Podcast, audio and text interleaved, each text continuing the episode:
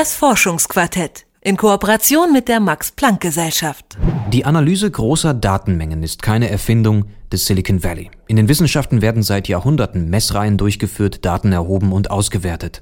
Und seit die Computer immer leistungsfähiger werden, können auch immer mehr Daten verknüpft und kombiniert werden. Im Datenhaufen sequenzierter DNA, der Schwingungen der Raumzeit oder der letzten Volkszählungen hofft man auf die Antworten auf große Fragen zu stoßen. Wie ist die Struktur des Universums? Wie entsteht Krebs? Wo lebt der Elch? Die Computer werden dabei immer intelligenter. Sie finden beispielsweise Muster, die dem Menschen entgehen könnten. Wonach aber gesucht wird, das gibt immer noch der Wissenschaftler vor. Doch auch das könnte sich ändern. Mein Kollege Mike Sattler berichtet. Natürlich wissen Ökologen, wo der Elch lebt oder etwa der Eisbär. Aber die Lebensräume verändern sich.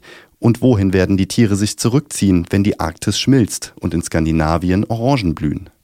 Ökologen möchten deswegen die Nischen verstehen, die Bedingungen, die den Lebensraum eines Tieres definieren. Und genau dabei helfen ihnen Computer, erklärt Pauli Miettinen. In der Ökologie wählt man sich bislang eine Spezies und dann fragt man den Computer, wie ist ihre Nische. Wir machen es anders. Miettinen selbst ist kein Ökologe, sondern Leiter des Bereichs Data Mining am Max-Planck-Institut für Informatik in Saarbrücken. Mit seinen Kollegen hat er eine Software entwickelt, die einen anderen Weg geht und Ökologen in Zukunft viel Arbeit ersparen könnte. Wir geben dem Computer einfach die Daten und fragen dann, für welche Spezies oder Gruppen von Spezies können wir kurz und knapp die Nische beschreiben. Die Vorteile sind bestechend. Alleine in Deutschland leben 104 Säugetierarten, in Europa sind es schon über 200. Nimmt man noch Vögel und Insekten dazu, die als Nahrung vielleicht ebenfalls relevant sein könnten, geht es sofort in die Zehntausende. Wer hier alle Kombinationen einzeln abfragen möchte, bräuchte selbst mit den schnellsten Computern alleine fürs Tippen noch Jahre.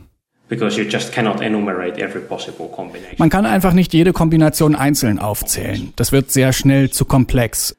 Aber genau hier liegt die Stärke des Redescription Mining.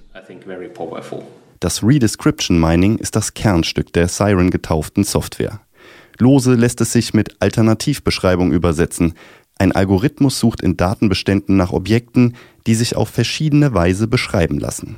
So for example, if we have the Earth, the globe, and we know the animals, Nehmen wir zum Beispiel die Erde. Da wissen wir, wo die verschiedenen Tiere leben. Und wir kennen das Klima dieser Orte. Wir können also jeden Ort auf zwei Arten beschreiben. Einmal können wir sagen, hier leben genau diese Tiere und alternativ können wir sagen, hier herrscht dieses Klima. Genau auf diese Weise haben die Forscher Siren nach Alternativbeschreibungen für die Lebensräume europäischer Säugetiere suchen lassen. Die Software konnte so zum Beispiel sehr einfach die ökologische Nische der Elche definieren. Dazu hatte Siren drei Werte aus den Klimadaten kombiniert. Bestimmte Maximaltemperaturen in Februar und Juli sowie ein bestimmter Niederschlagsbereich im August reichten bereits aus. Jetzt können die Forscher in einem zweiten Schritt prüfen, wie sich das Verbreitungsgebiet mit dem Klimawandel voraussichtlich verändern wird. Das Redescription Mining selbst haben die Forscher vom Max Planck Institut nicht neu erfunden. Das Konzept und die Struktur des Algorithmus wurden schon 2004 in den USA für biochemische Analysen entwickelt. Damals konnte der Algorithmus jedoch nur mit perfekten, fehlerfreien Datensätzen und den Werten wahr falsch umgehen. Ich würde sagen, in den letzten zehn Jahren gab es einige Entwicklungen, aber erst in den letzten Jahren sind die Werkzeuge so ausgereift, dass jetzt auch große Datenmengen mit unterschiedlichsten Datentypen verwendet werden können und auch realistische Datensätze, also solche mit fehlerhaften oder fehlenden Daten.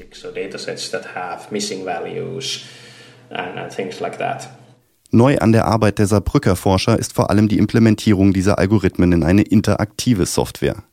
Denn Siren soll nicht nur helfen, Daten auszuwerten, gerade im Umgang mit großen Datenmengen ist es wichtig, überhaupt erst einmal eine Vorstellung davon zu bekommen, was mit den vorhandenen Daten eigentlich möglich ist, welche Erkenntnisse sich daraus gewinnen lassen könnten und welche vielleicht auch nicht. Explorative Datenanalyse nennen das die Informatiker. Deswegen lassen sich Abfragen mit Siren nahezu in Echtzeit beeinflussen. Datenbereiche können ausgeschlossen werden, Bedingungen verändert. Die Ergebnisse werden in Sekunden von Siren in Grafiken und Karten visualisiert.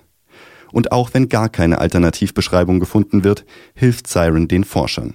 Denn auch ein fehlendes Ergebnis kann eine Aussage sein, erklärt Miettinen. Also es kann auch anzeigen, wo keine gute Alternativbeschreibung möglich ist. Das könnte in unserem Beispiel ein guter Hinweis sein, dass die Klimadaten alleine nicht ausreichen, um ein Habitat zu erklären.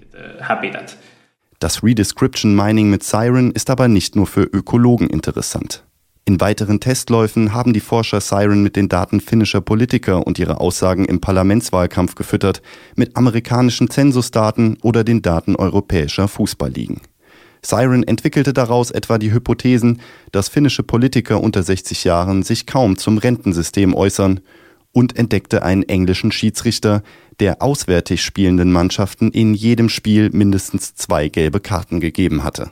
We do not really claim that the referee is somehow maliciously behaving here. Wir unterstellen dem Schiedsrichter jetzt kein böswilliges Verhalten. Es kann ja gute Gründe für sein Verhalten geben. Vielleicht wurde er einfach immer dann eingesetzt, wenn besonders raubeinige Mannschaften gespielt haben.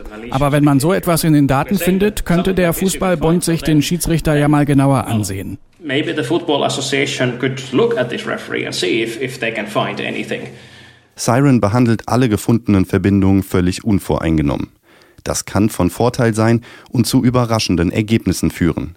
Allerdings sind viele vom Programm vorgeschlagenen Hypothesen auch Erkenntnisse, die ohnehin offensichtlich sind.